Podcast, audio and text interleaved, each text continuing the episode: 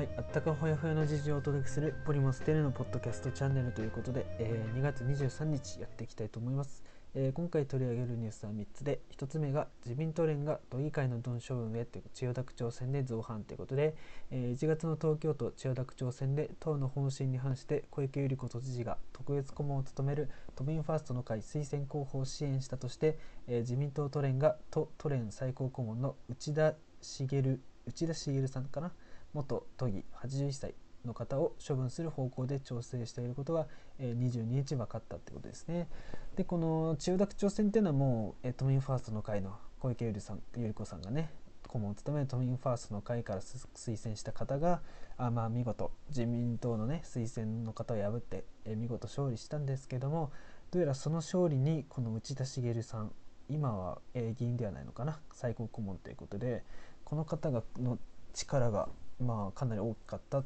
てことが言われておりますね。で、えー、ということで自民党としては離党勧告や除名も検討しているってことが都連関係者が明らかにしましたってことで、えー、区長選は都連と小池氏との対決構図となり、えー、都民ファースト候補推薦候補が自民自民公明両党の推薦候補ら3人を破り初当選を果たしたと都連関係者によると内田氏が都民ファースト候補への支援を周囲に支持していたことは調査で判明と。明確な登記登記違反があったと認定し25日に幹部会幹部会合を開いて打ち出しの処分を決める方針だってことで、えー、この打ち出しは都議会議長や都連幹事長を歴任し都議会のドンと呼ばれたと。平成29年の都議会、えー、都議引退後も最高顧問として都政に強い影響力を持っていたってことでまあ議員ではないんですけども非常にまあこの都連に影響力を未だ残している方ってことで、まあ、本当にドンドンっていうかねキングメーカーというかそれぐらいかなり影響力のある人ってことでまあこの方が都民ファーストを支援しろと、えー、まあ、力を加えてたってことでまあなんでか 正直理由はまああんまりよくわからないんですけれどもな、うん、そうですねまあ造反するっていうのはまあ正直別に造反自体はねあんまり悪いことではないと思うんですよね。その日本の政党っていうのはもうあの党党のなんだろうね党の中でのそのまあ、党議拘束とかねそういった党の党全体の縛りっていうのは本当に非常にちょっと強すぎる部分もあるのかなと思ったりもして結構ね海外のとかアメリカとかの議会だと結構造反したりする人もいたりしてまあ割と議会、えー、議員の個人の判断っていうのは割とね、えー、自由にできる、えー、部分があるんですけれども日本っていうのはなかなかその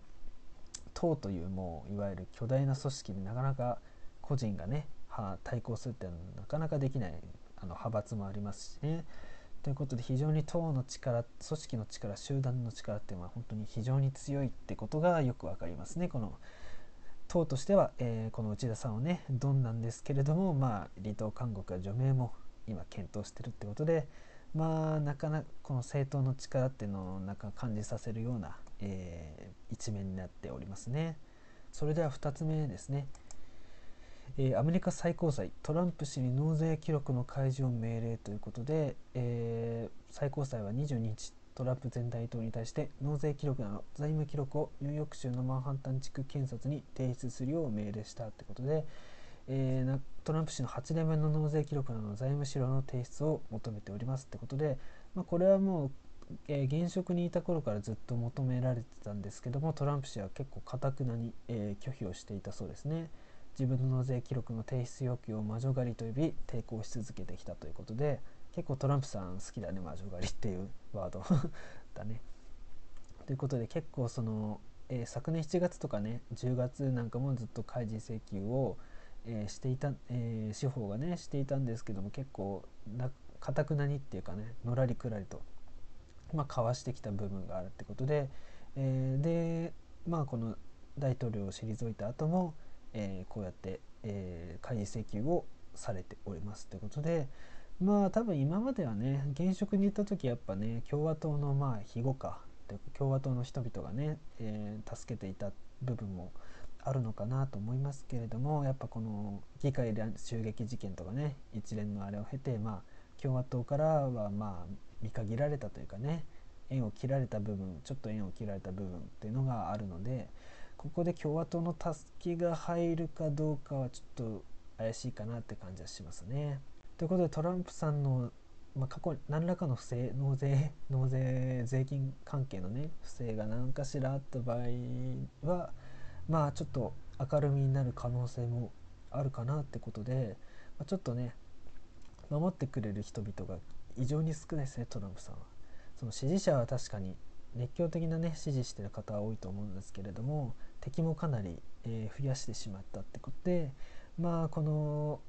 の何らかの不正っていうのはもしあればね結構明るみになりやすくなってしまうのかなってことでまあ何かしら分かってきちゃうかもしれませんね。ということではい。それでは最後ですね、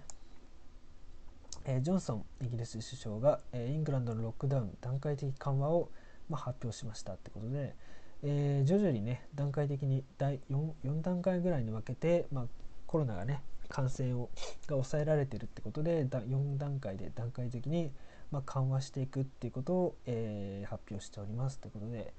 1段階目が、えーとまあ、3月8日から全ての学校が再開とか、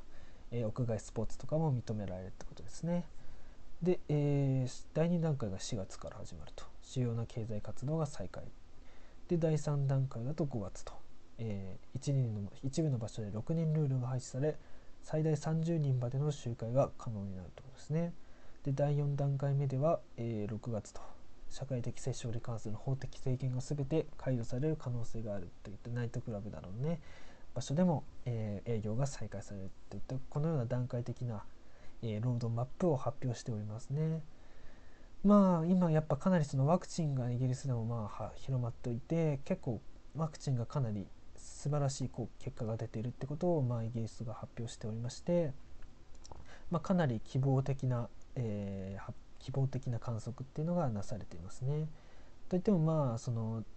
まだ釘を刺してる部分はありますね。そのいくらワクチンが広まったりして感染が抑えられたとしてもゼロになるわけではないってことでまあこの4ロードマップ通りにはまあいかないことも十分にありえますよってことを、えー、発表しておりますってことでまあイギリスがこのようにねワクチンがある程度普及しているイギリスがこういったね良好な、えー、兆候が見られ始めると日本としてもまあ嬉しいこれ今後ワクチンが広まっていく日本としてもまあ、えー、かなりえー、いろんなね希望的な希望が見いだせる経済とかもねさらに好調に経済景気も加熱加熱していったりってこともまああるかなと思いますね。ということで、まあ、イギリスっていうのはし、えー、注目しばらく注目してても、えー、いいのかなと思います。はい、それでは今日はこの辺にしたいと思います。はい、それではまた明日。